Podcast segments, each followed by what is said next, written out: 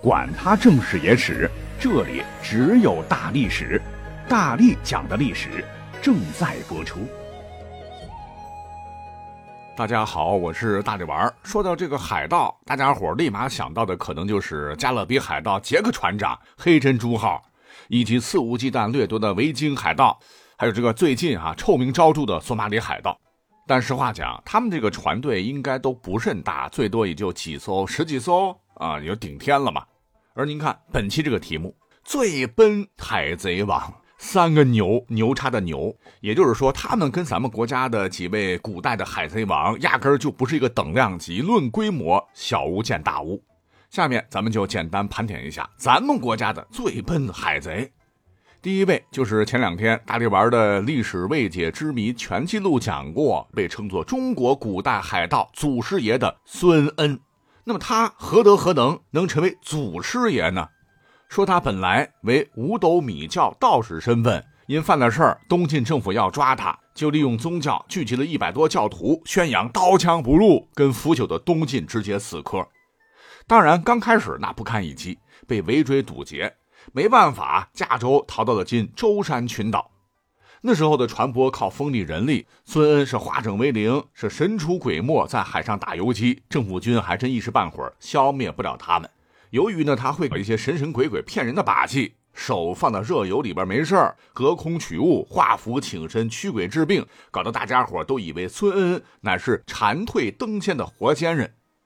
又加上东晋末年政府横征暴敛，门阀兼并土地，不少沿海的百姓活不下去了，在他的蛊惑之下，三吴就是吴郡、吴兴、会稽一带，到处都是他的信徒。他们是纷纷偷偷驾舟去投靠所谓的仙人，准备推翻旧世界，开辟新时代。一下子，孙恩部将竟增至数万人。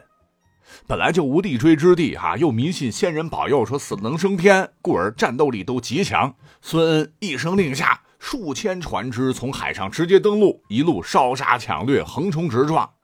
这官军可没见过如此不怕死的海贼，这念着咒语啊，冒着箭矢也不带眨眼的，拿血肉之躯往前冲，这谁不害怕呀？很快，今浙江上虞重镇会稽，就是浙江绍兴，接连被克，孙恩的部众增至数十万。这个郡县官员不是被杀就是逃亡，孙恩一路凯歌，自号征东将军。政府军是一溃再溃，三吴八郡穷苦人纷纷入教，孙恩实力又大增，准备直捣健康，要灭了东晋他娘的。当时京师震动，只得派出王牌刘牢之渡过钱塘江，与孙恩大战。这个刘牢之是谁呀？当年百战百胜，让敌人望而生畏，最为精锐的北府兵统帅就是他。这个苻坚挥师百万，准备一举灭掉了东晋，哎，没想到就是被北府兵在淝水打的是丢盔卸甲。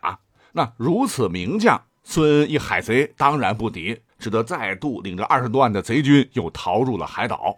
不过他可没死心，养精蓄锐之后，又率着几十万海贼扬帆数万，再次登陆，是攻城略地，差点把健康给端了。但呢，又被克星刘牢之击败，逃回了海岛。就靠着打劫航道船只，收留信众，只要力量强起来，他就会登陆攻城。京城是连连危急。问题是刘牢之他再猛，他还有别的事，还要镇守边疆，顾不过来呀。哎，幸亏他手下还有一员虎将，唤作刘裕，这就是后来南朝刘宋的建立者宋武帝。那他也是文武全才哈。只要这个孙恩差点要破城时，就被刘裕设计击败，是屡次遁海逃亡。那最后一次大概是到了元兴元年，公元四百零二年三月的时候，孙恩终于是走投无路了，只剩了几百人，觉得哎呀，老天爷不帮自个儿了，很害怕被俘，就投海自尽。被迷的五迷三道的数百名的这个妓妾和部将皆跳海陪葬。至此，这伙历史上参与人数达几十万的海贼最终被灭。这应该是咱们中国历史上最为彪悍的海贼军团，真的是差一点改朝换代。而邪教头子孙恩也被称作中国海寇之首，为后世海盗活动提供的经验。孙恩在很长的历史时间就是海盗的代名词。或许这一行呢，正是在祖师爷孙恩的感召之下，后继者呢也都以他为榜样，在海盗事业上做大做强。啊。比方说，下面这位海贼也算是他海贼精神的衣钵传人，这是创造了历史的记录，成为了我国古代历史上悬赏最高的人。说是过了很多年之后的大明创建者，就是朱棣的老爹朱元璋。他呢实行海禁，片甲不许入海。那为了活下去，祖籍广东潮州的陈祖义就拜孙恩为师，于洪武年间全家搬到这个南洋，当起了海盗。说起来，这家伙具有很强的组织能力和策略，盘踞马六甲海峡十多年，由一个无依无靠的小海盗。变成了当时世界上最大的海盗集团头目，最盛的时候，据记载，手下有数万人，战船上百艘，肆意掠夺海上来往的船只上万艘，还曾经攻陷过五十多座沿海城市，雄霸于日本、台湾、南海、印度洋等海面，导致南洋上的一些小国家为了海上安全，不得已向他纳贡，希望破财免灾。而这小子坏就坏在，不光你抢别的国家和地区的船。连自个儿母国大明朝的船你也抢啊！是抢光、杀光、烧光，实行残酷的三光政策。这个气得朱元璋牙痒痒。可是建国没些年，若派兵去打，千里迢迢还是海战，要粮、要饷、要船。朱元璋这担心不划算，于是呢就颁布了悬赏令，说只要能抓住这个陈祖义，赏银五十万两。那各位想想，朱元璋平时多抠门啊！明朝一品大员的俸禄，他规定每个月才八十七担粮食，如今愿意拿出五十万两白银悬赏，可见真的是气狠了。而明朝悬赏令一下，陈祖义还是有点害怕的，于是乎就逃到了三佛齐的柏林邦国，这个大概位置呢，就是在今天的印度尼西亚，花言巧语会表演吧，成了国王的手下大将。而国王死后，他又纠集海盗，自立为王，接着烧杀抢掠，日子过得比以前还滋润。而明朝这边，朱元璋去世之后，靖难之役持续数年，没有精力再去管这个陈祖义了。等到尘埃落定，朱棣刚上台，这个陈祖义蹦跶的更欢。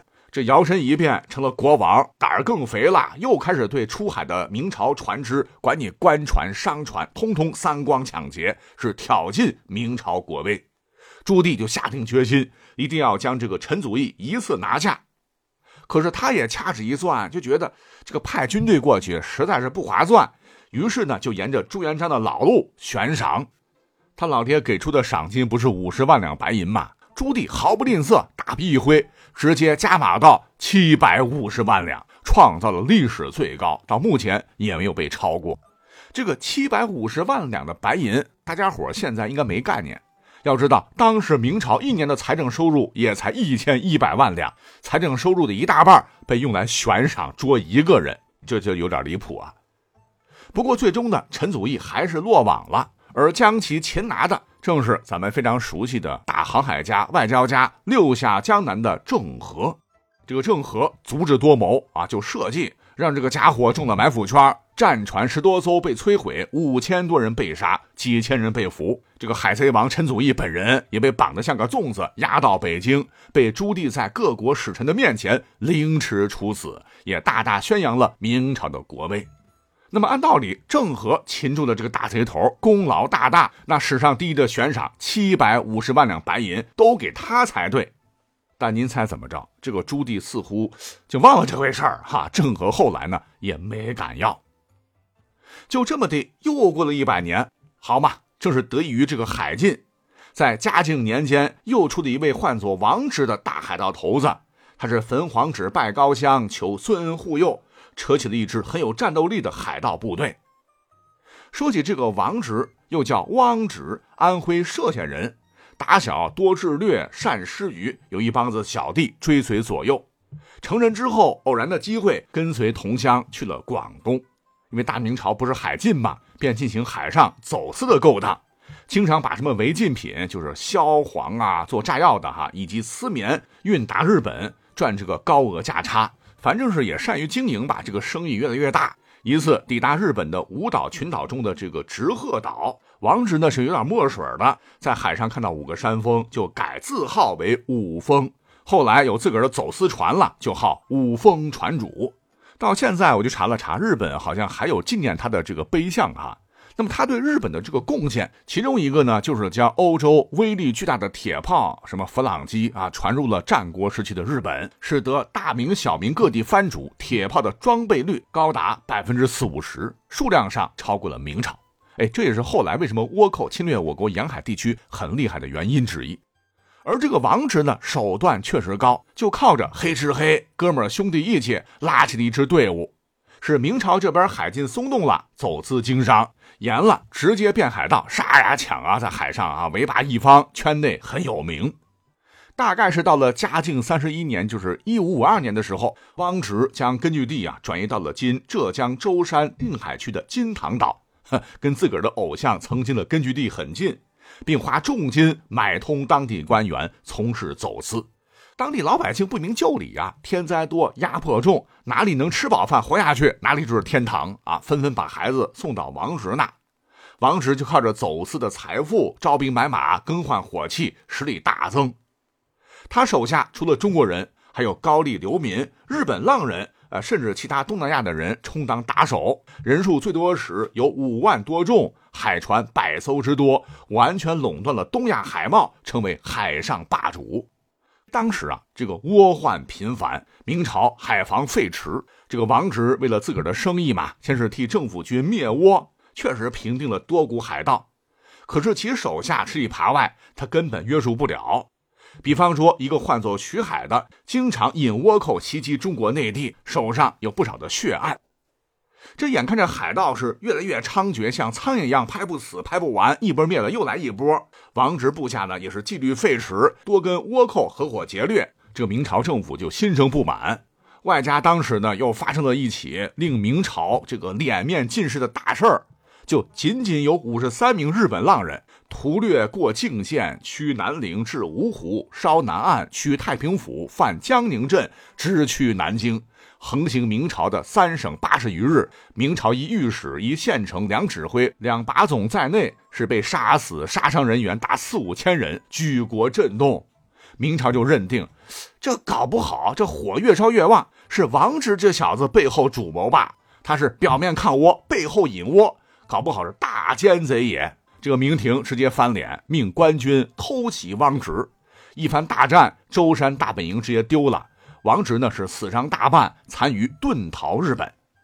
这个把这个王氏给气坏了啊！你们这个背信弃义啊，干脆就反了。十载，汪直先占据定海，自称靖海王，又收拾旧部，统战舰数百艘，数万人分路进扰，大明海防是全线告急，江浙闽粤沿海地区惨被蹂躏。但王直还觉得这个气还没出够哈。在日本萨摩地区，竟然自立为王，建国号为大宋。这眼看着海患实在是盖不住了，明朝这个朝廷又玩起了旧的伎俩，那就是别打了啊，干脆呢咱们讲和吧。你可以提出你有什么诉求，我帮你解决。这个王直还真信了哈，就直接提出了自个儿的诉求：你们明朝只要同意，我大宋就停战。